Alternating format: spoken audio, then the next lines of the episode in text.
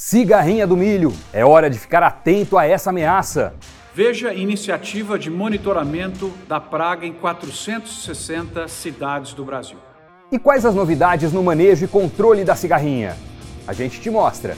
Produção de etanol de milho cresce 35% no último ciclo aqui no Brasil. O Impulso News está começando agora. Olá, seja muito bem-vindo ao podcast do Impulso News. A gente começa o programa de hoje falando sobre uma praga que tem causado enormes prejuízos nas lavouras de milho. É a cigarrinha do milho, inseto que é vetor de três doenças muito relevantes na cultura: o enfesamento vermelho, o enfesamento pálido e a virose do raiado fino do milho. Segundo a Embrapa, essas doenças podem acusar reduções de produtividade em até 70% no cultivo do cereal. E é por isso que o produtor precisa ficar em alerta. E foi pensando nisso também que a Bayer criou o Esquadrão de Combate à Cigarrinha, uma iniciativa que tem como objetivo intensificar a prevenção através do monitoramento e capacitação dos produtores para controle da praga. E olha, atualmente o projeto já se tornou uma referência nacional, estando nas principais regiões produtoras do milho no país. Vamos dar uma olhada nos números da safra atual. Até o início dessa semana, já tinham sido espalhadas 4.181 armadilhas de monitoramento em 459 cidades e 10 estados brasileiros. Você está vendo o um mapa com a distribuição das armadilhas e dá para notar que a abrangência é realmente muito grande. Outro dado que chama atenção é que a média de presença da cigarrinha nas armadilhas instaladas está em 85%, o que possibilita rápida identificação e controle antes que a praga se dissemine.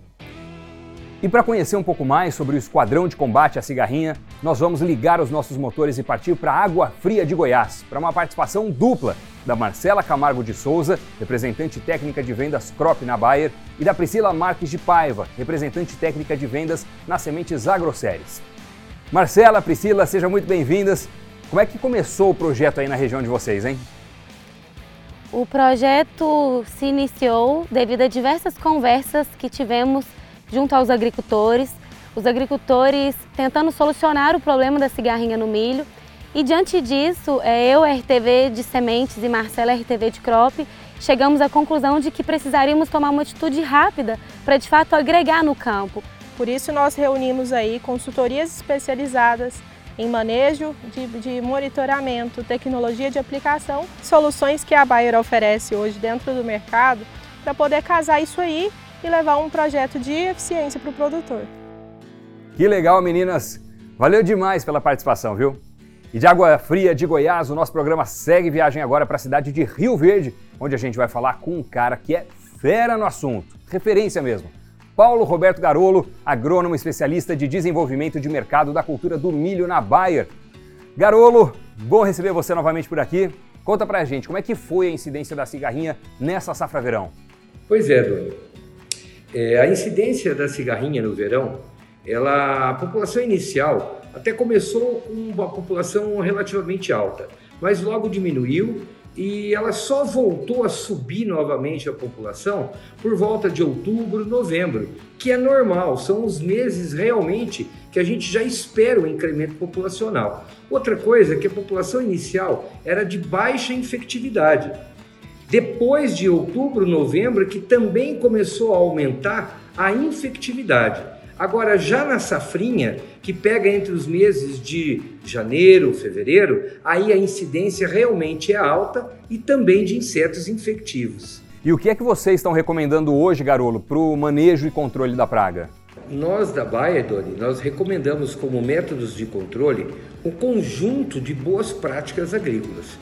Começa na eliminação do milho tiguera, que é o primeiro passo.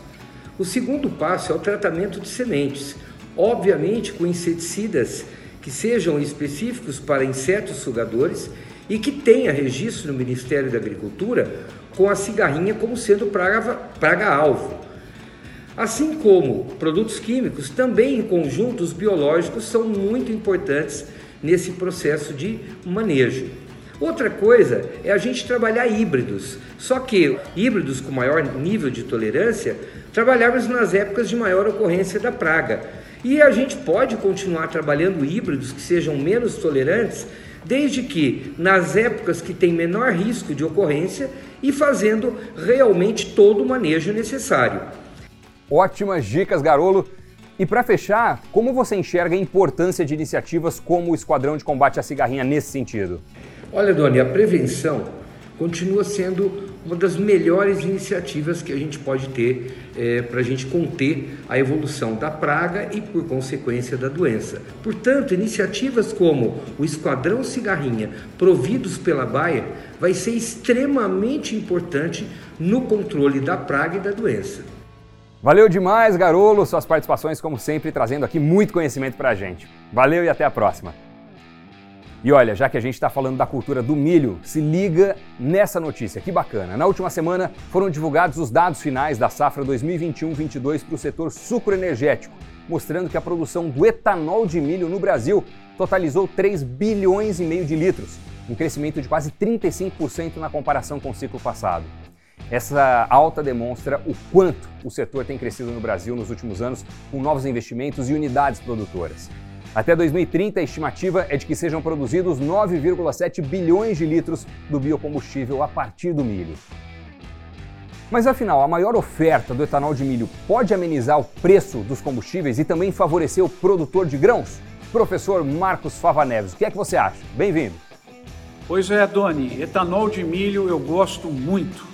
Primeiro, empoderamento energético sustentável. Você tem a chance produzir energia na sua região, reduzindo a necessidade de importação de gasolina e de petróleo e uma baita geração de empregos, geração de impostos, enfim, é aquilo que a gente sonha, a agroindustrialização. E o etanol de milho cada vez mais contribuindo, é um jogo de soma com etanol de cana para que o Brasil possa atingir as suas ousadas metas na questão dos combustíveis renováveis. Gosto muito dessa ideia e quero que essa expansão seja muito forte no futuro. Valeu, doutor Agro. A gente volta a conversar já já. E agora é hora do top 3 com outras notícias de destaque no agro.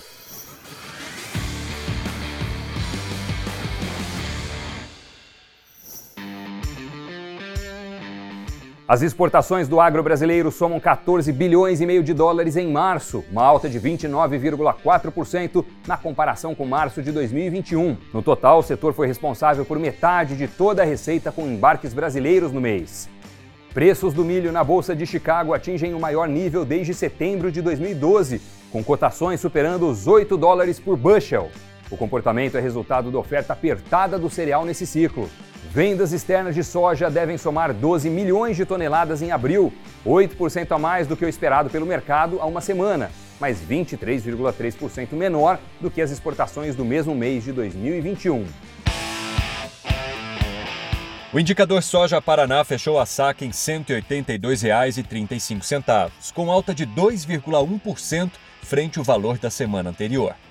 Em contrapartida, o milho obteve leve queda de 0,2%, fechando o preço da saca próximo de 88 reais.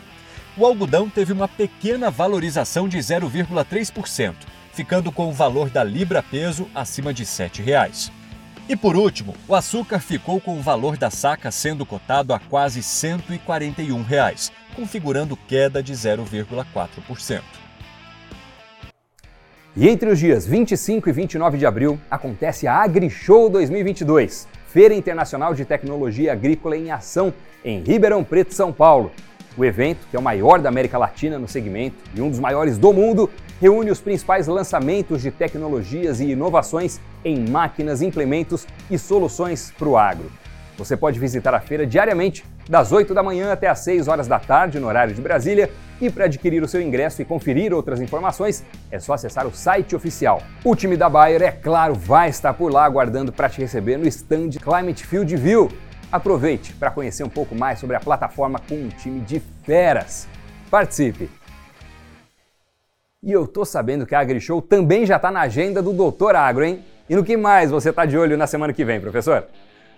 Pois é, Doni, semana que vem, como você bem lembrou, semana de AgriShow, semana de encontrar aí os nossos produtores que acompanham o News lá na feira, bater papo, ouvir sugestões, mas também uma semana com preocupações. Quais são as preocupações? Está aqui a colinha do professor. Navios na China, como é que vai ficar essa questão toda portuária que nós estamos vendo lá com os testes, com a questão das infecções, enfim, como é que isso vai atrapalhar o transporte mundial? Safra nos Estados Unidos, o plantio. Outra vez, semana passada falei isso, de novo, o clima tem atrapalhado um pouquinho, está muito frio e já está atrasando, gerando alguma preocupação lá nos americanos. Terceira questão importantíssima: tem que chover no nosso milho segunda safra. Nós precisamos bater esse recorde de produção e trazer esse milho tanto para o mercado interno, para as rações, como também para a questão das exportações e o etanol, que falamos aqui é, no programa. E olhar a chegada de fertilizantes aqui no Brasil. Tem notícias boas que estão vindo produtos da Rússia, torcer para que essa situação possa se normalizar. Esse programa, Doni, estou aqui na Socicana, que representa os produtores de cana e amendoim da região de Guariba, Jabuticabal, fazendo aquilo que tem que ser feito, gerando valor para o coletivo. É isso aí. Valeu, pessoal. Até semana que vem. Valeu, Fava Neves. Um abraço. Até o próximo Impulso News. As colocações e recomendações advindas dos entrevistados são parte de sua vivência e experiência e, portanto, de sua responsabilidade. Não necessariamente expressam a posição da Bayer sobre o tema aqui abordado.